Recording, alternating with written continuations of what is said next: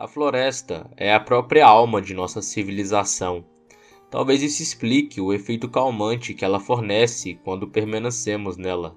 E isso justificaria a alienação da modernidade que sofremos estando separado dela. A hipótese da biofilia de Osborne Wilson sugere que existe uma ligação íntima, instintiva e recíproca entre o homem e a natureza, como resultado dos indivíduos terem uma maior chance de sobrevivência porque prestaram atenção à vida selvagem e foram caçadores e coletores de alimentos mais hábeis. A seleção natural leva a um sentimento de aliança com a natureza, sendo codificado e imortalizado em nosso próprio genoma.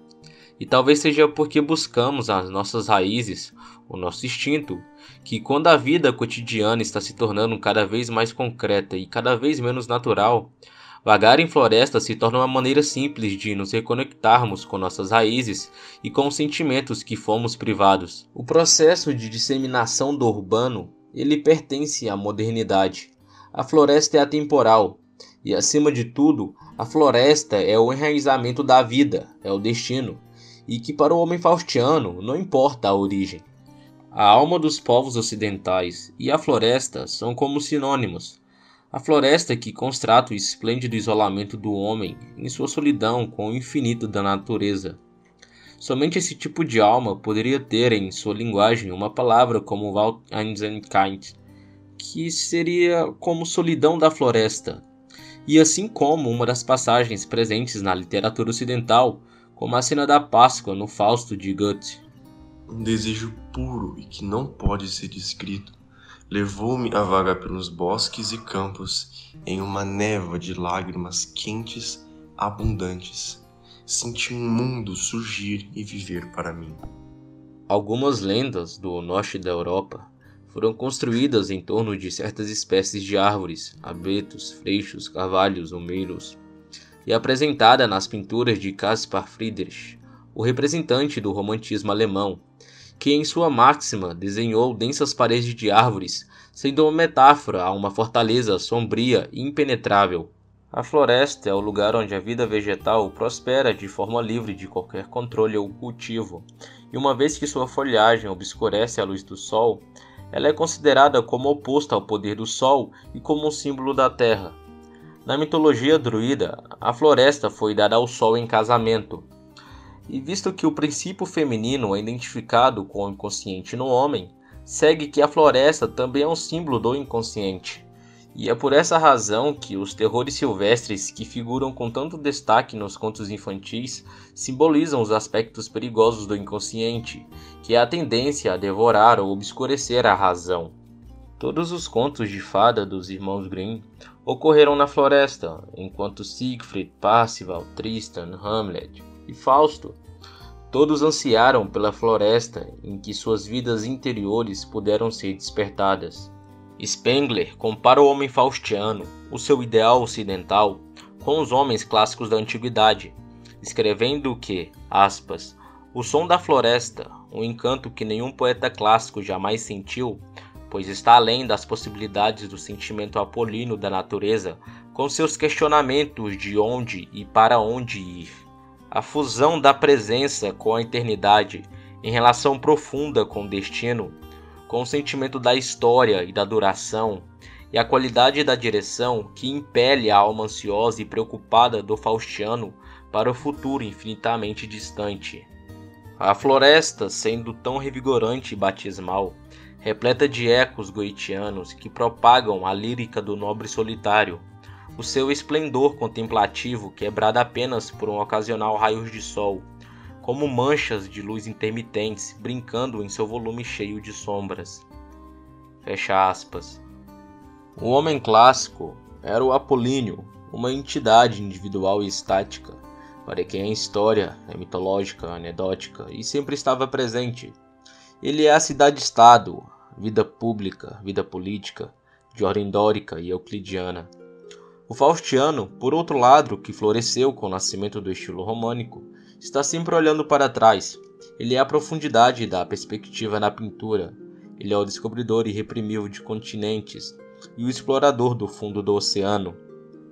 O Apolíneo, ele é a estátua nua e o Faustiano a haste de uma peça inacabada, como a haste da fuga de Sebastian Bach. E na haste, os primeiros contornos são calculados, e os últimos apenas luz e sombra. O Apolíneo, ele é Delfos, Olimpo e Elysium. O Faustiano é Valhalla, Avalon e o Grau. O Apolíneo ele se vê no épico homérico e o Faustiano no Galileu, no católico, no protestante. Ele é formado por dinastias barrocas, ah, pela Beatriz de Dante e Fausto. E existe também uma terceira alma civilização, podendo ser uma composição do Faustiano, é, o mago. Ele é pertencente às culturas oriental e judaico-islâmica que futuramente eu vou trazer vídeo no canal. O homem faustiano, ele é em suma a floresta, inquieta e insatisfeita, como um carvalho esticando-se além do seu cume, ou uma tilha que entre o sol e a sombra é sem corpo, sem limites, puramente espiritual. Se Deus fez o homem à sua imagem, pode-se afirmar que a natureza o fez acrescentar três elementos próprios: o mar, a pedra e, acima de tudo, a floresta. O mar representando aquilo que é racional, claro, iluminado na alma de um homem. A pedra para expressar a sua necessidade de dar forma à história, à experiência e à memória. E mais profundamente, a floresta, a escuridão dentro dela, um apelo silencioso vindo das profundezas dos ecos das árvores, dando origem à descoberta do homem de sua própria existência. A floresta, expressa como a alma do Ocidente, toma forma nas mais altas criações de arte, arquitetura religiosa, música, literatura, no sentido ocidental de destino e duração, como o enraizamento do espírito da família e do legado de um homem. Na arquitetura, as grandes florestas das planícies do norte foram a inspiração para as catedrais. Seus interiores misturados com uma luz misteriosa a floresta infinita e solitária do crepúsculo, como a melancolia secreta de todas as formas de construções ocidentais. Na obra O Gênio do Cristianismo, René Chateaubriand atribuiu o desenvolvimento das catedrais góticas à adoração sob os arcos das árvores.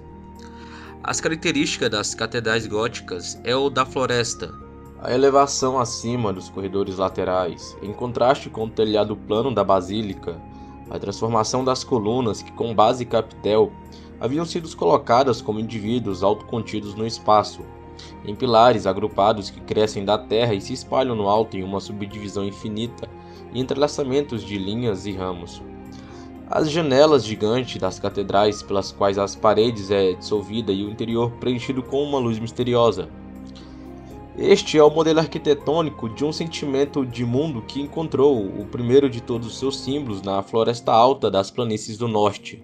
A floresta da planície do norte, decídua, com seu rendilhado, com o soar de suas folhagens sempre imóveis sobre a cabeça dos homens, seus galhos esticando-se através dos troncos para se livrar da terra. Pensem na ornamentação românica e sua profunda afinidade com o sentido do bosque a infidável e solitária madeira crepuscular tornou-se e permaneceu o segredo da melancolia em todas as formas de construções ocidentais. A mitologia nórdica é naturalmente um dos antigos precursores desse simbolismo da floresta.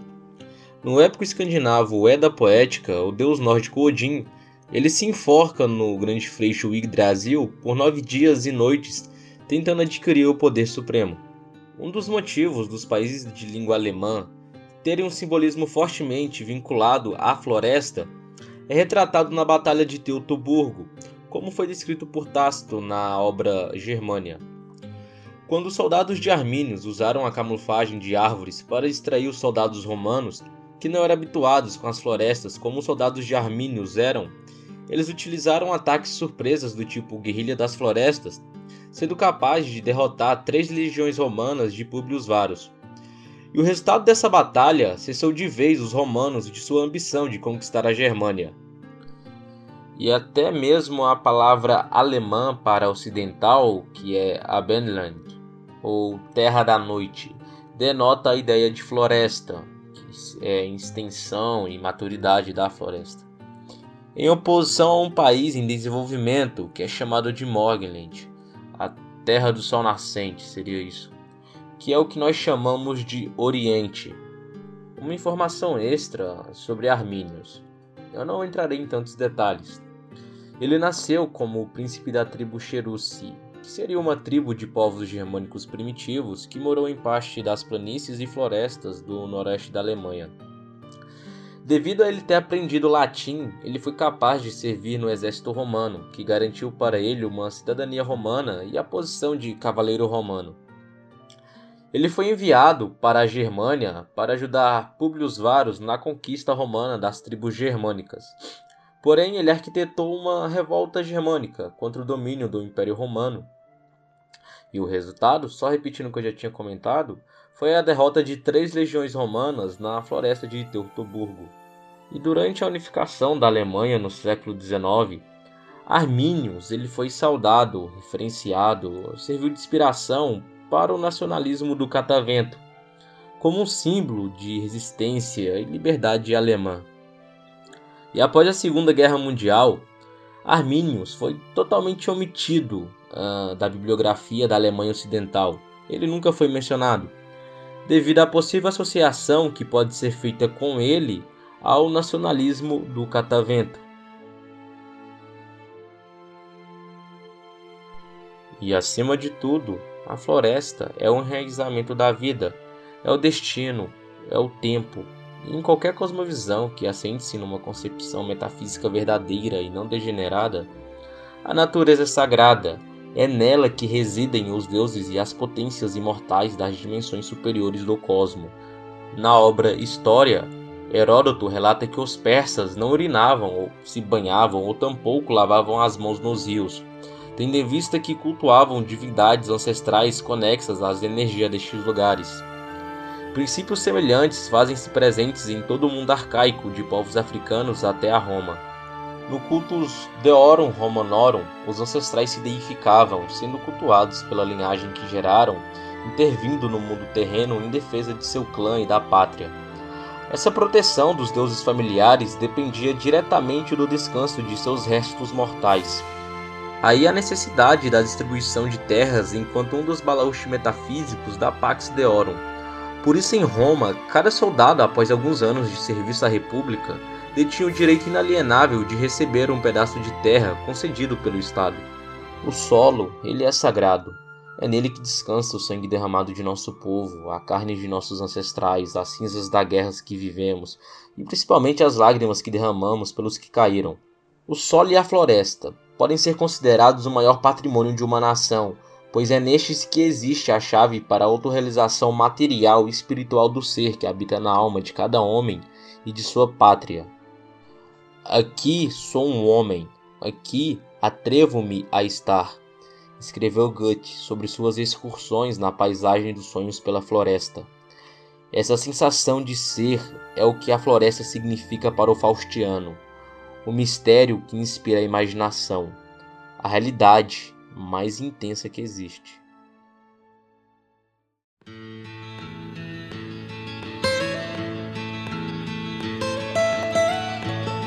almost heaven. West Virginia, Blue Ridge Mountains, Shenandoah River. Life is old there, older than the trees, younger than growing like a breeze. Country roads, take me home